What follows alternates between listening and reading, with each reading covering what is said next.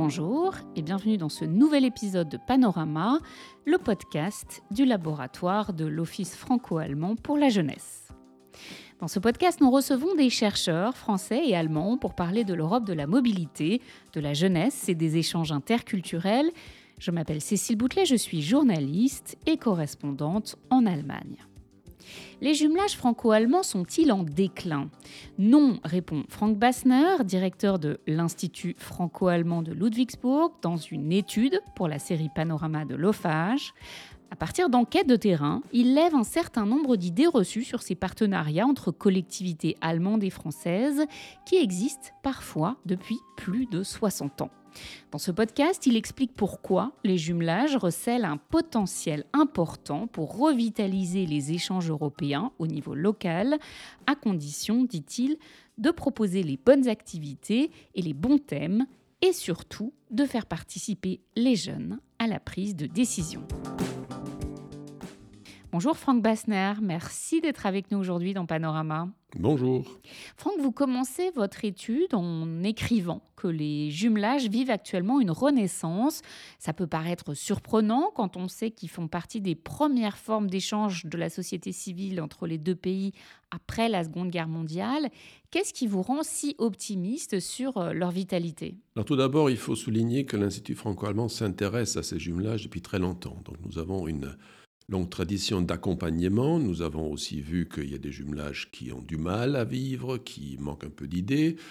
Et depuis maintenant 5 ou 6 ans à peu près, on peut quand même montrer qu'il euh, y a un renouveau dans la mesure où euh, de plus en plus de jumelages, pas seulement entre la France et l'Allemagne, ça, ça vaut pour l'Europe entière, se rendent compte que ces structures permettent d'avoir une approche très directe, très simple. Je pense vraiment que cette proximité a acquis une nouvelle valeur et on le voit dans toutes les études qu'on a pu faire au, DFI qu'il y a une partie, au moins une partie des jumelages, qui veulent se réinventer. Alors, un lieu commun voudrait quand même que, ces types de partenariats n'attirent plus les jeunes, qui ne participeraient pas, qui ne s'engageraient pas. Et vous, vous relativisez cette idée dans, dans votre texte. Pourquoi? En effet, un constat qu'on entend souvent, parfois sans chiffre à l'appui, mais c'est un peu une opinion très courante de dire ben voilà, il n'y a pas de jeunes.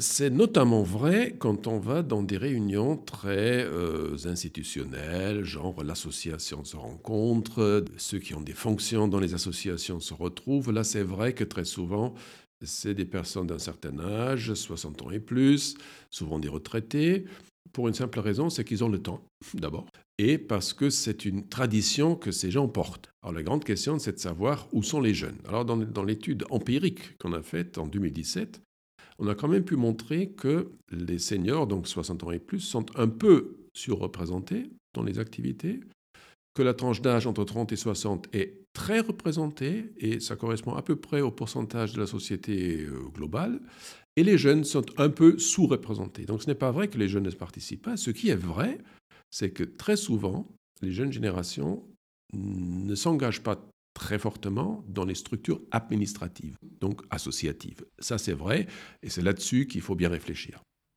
Voilà, alors vous, vous, identifiez quand même des bonnes pratiques, euh, des bons conseils à suivre en la matière à partir de votre expérience et de vos observations.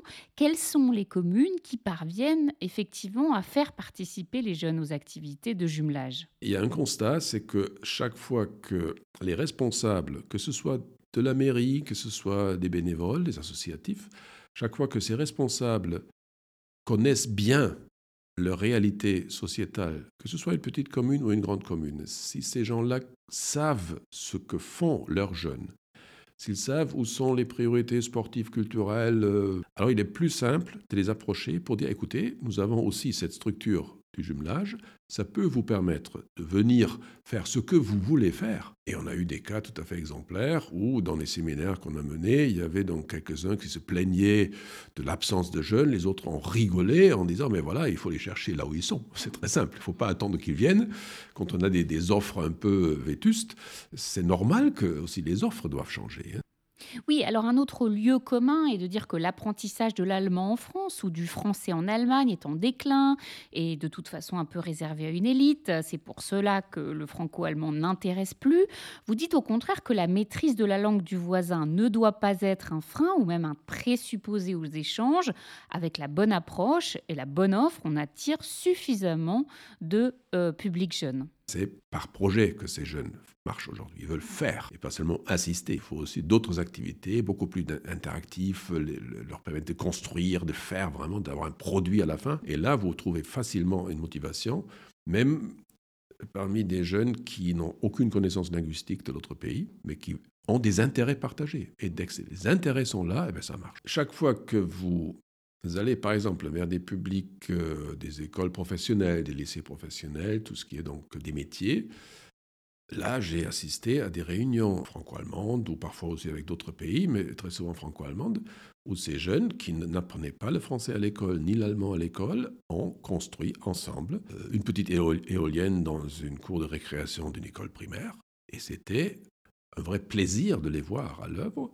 Et après, c'était la fierté du produit. Dire à ces jeunes qu'il faut une réconciliation, ben, c'est compliqué parce que pour eux, bon, c'est vrai qu'on a une guerre en Ukraine, mais c'est loin quand même. Entre la France et l'Allemagne, ce n'est pas la réconciliation qui va euh, réveiller des motivations. C'est bien de leur parler d'histoire, il faut aller voir les monuments aux morts, il faut voir les camps de concentration, tout ça, il faut le faire, mais c'est du travail d'histoire. Mais si c'est pour motiver dans un jumelage aujourd'hui, eh bien, il faut offrir et proposer des activités concrètes, euh, utiles, qui, font sens, pour ainsi dire, euh, dans l'esprit de ces jeunes générations. Mais, mais quels sont les, justement les thèmes, les intérêts communs, comme vous les appelez, qui, mobilisent des deux côtés du Rhin? C'est construction européenne, c'est vie en commun, c'est les sujets du climat, c'est euh, même le, vivre ensemble. Je pense que c'est quelque chose d'assez intéressant. Faisons l'Europe ensemble, euh, faisons en sorte que l'Europe ne soit pas abstraite, mais qu'elle soit présente, que je, que je, la, je la touche de mes propres mains le côté émotionnel, euh, l'échange, parce que beaucoup de jeunes ne connaissent pas très bien la réalité de l'autre. Donc tout, ça, c'est une réalité qui marche et qui marche aussi avec du public où on dirait oui, mais ils sont un peu trop loin des langues étrangères, etc. Mon expérience n'est pas celle-là euh, et aussi les petits sondages qu'on a fait pour cette étude montrent bien que dès qu'il y a l'offre qui correspond aux intérêts, aux curiosités parfois, eh bien, il y a une dynamique positive qui se crée. Alors parfois on pense aussi que les échanges franco-allemands sont concurrencés par d'autres destinations réputées plus attractives, comme l'Espagne, l'Italie, la Suède, peut-être aussi les États-Unis ou le Royaume-Uni, qui ont bien sûr leur intérêt. Quelles cartes les échanges franco-allemands peuvent-ils jouer dans cette concurrence? L'avantage de ces relations franco-allemandes, c'est qu'il y a en effet une multitude d'offres que d'autres n'ont pas. Et l'OFAGE, évidemment, offre beaucoup de programmes d'échange, euh, il y a cette, euh, cette, invention très réussie, à mon avis, euh, d'être jeune ambassadeur de sa propre ville dans la ville jumelée, ou une année volontaire, volontariat dans l'autre pays. Ça, c'est des opportunités qui n'existent pas forcément pour d'autres pays européens. Donc là, je pense qu'il y a des cartes à jouer, en effet. C'est l'opportunité, un premier job, une première expérience professionnelle, un échange scolaire long pour ceux qui le souhaitent. Euh, y compris euh, formation professionnelle. Hein. Il y a, des, structures maintenant qui permettent de faire une partie de, tout ce qui est stage en entreprise dans l'autre pays. Et tout ça, euh, si on veut être un peu pathétique, on peut dire, change leur vie. Mhm. Alors, avec votre expertise, votre connaissance de ces jumelages, est-ce que vous pourriez nous raconter un exemple de, jumelage qui, qui, est vivant, qui est vivable, qui marche? Mais prenons un exemple du monde plutôt rural. Dans le Jura Souabe, il y a cette belle ville de Zwiefalten, 2000 habitants, jumelage depuis 45 ans à peu près. Ils arrivent à héberger tous les ans en famille 100 Français et Françaises qui viennent. 2000 habitants et 100 personnes. Si une grande ville comme Hambourg, avec ses 2 millions grosso modo d'habitants, arrivait à faire pareil, ce serait un miracle. Tout ça pour vous dire que euh, la continuité de la proximité humaine, c'est quelque chose de très valable si on le soigne dans la durée. Mais alors dites-nous pourquoi ça marche si bien là-bas, pourquoi ils attirent autant de jeunes?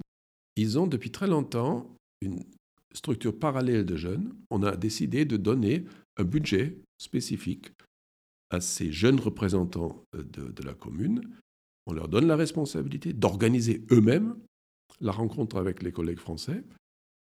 Et cette responsabilité, y compris responsabilité de budget, a mené à une auto-responsabilisation des jeunes pour dire c'est notre affaire. Avec évidemment des situations assez comiques du genre euh, ce groupe de jeunes organise un voyage à Tübingen qui est à 60 km, pas à côté, donc le bus va, ils avaient réservé un restaurant, se trouvent à 60 personnes devant le restaurant et ils se rendent compte qu'ils avaient réservé le restaurant dans la mauvaise ville.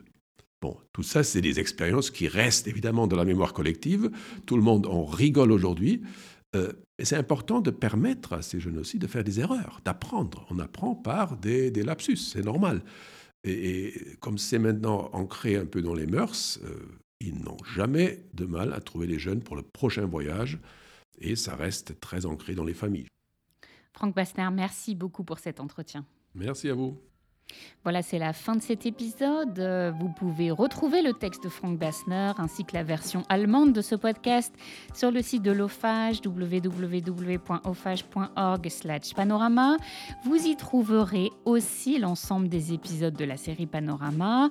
Merci d'avoir été avec nous aujourd'hui et à bientôt pour une nouvelle interview.